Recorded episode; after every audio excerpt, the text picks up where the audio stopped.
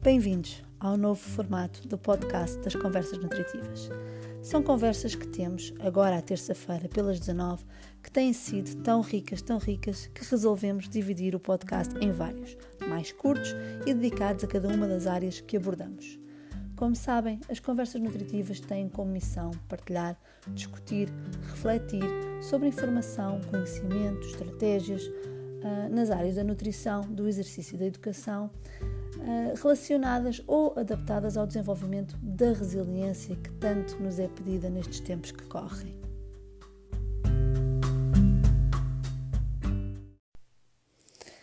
estudadas e já a ser colocadas em prática, de certeza, as estratégias nutricionais faladas no podcast anterior, temos ao nosso alcance também uma série de rotinas diárias e o exercício como fatores fundamentais na regulação da saúde do nosso intestino.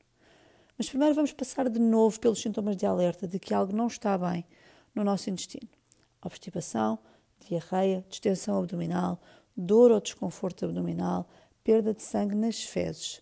São sinais a ter em conta. A primeira medida em termos de rotinas a tomar é não descurar jamais os rastreios. A partir dos 50 anos de idade, ou se tiver antecedentes, antecedentes familiares, 10 anos antes da idade em que o seu familiar teve cancro uh, relacionado com o aparelho digestivo. Outras medidas importantes a tomar será nunca, jamais adiar a ida uh, à casa de banho, evitar os fármacos a todo o custo, ir pelas estratégias nutricionais, regular o stress e adicionar o exercício às nossas rotinas serão as opções a escolher primeiro. E que exercício nos pode ajudar? Os estudos indicam-nos que, ao contrário do exercício eh, prolongado, eh, como por exemplo as maratonas, ou o exercício vigoroso de alta intensidade, que provocam constrangimentos e desconfortos ao nível do aparelho digestivo, o exercício físico de baixa intensidade promove o aumento da diversidade e abundância de algumas estirpes de bactérias promotoras da saúde, nomeadamente as que ajudam a produzir ácidos gordos de cadeia curta.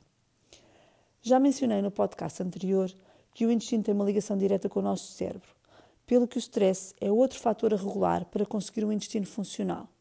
Ou, se o problema se está a manifestar ao nível da ansiedade e do stress, se calhar está na altura de olhar para o nosso intestino e aplicar todas as estratégias faladas neste podcast e no anterior para regular o nosso intestino e assim, se calhar, conseguir regular o nosso, nosso stress.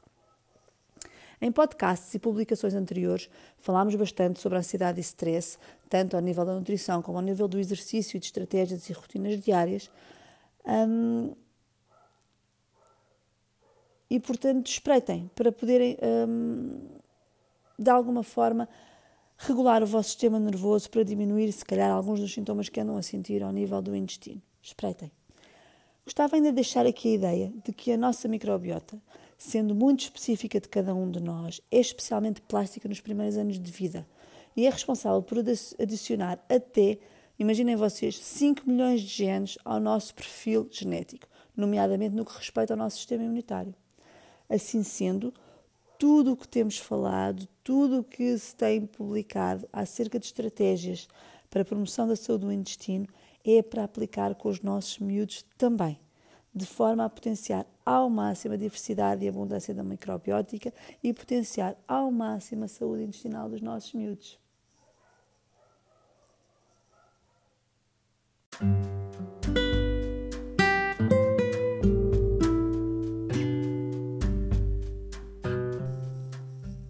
nome é Cristina Portela.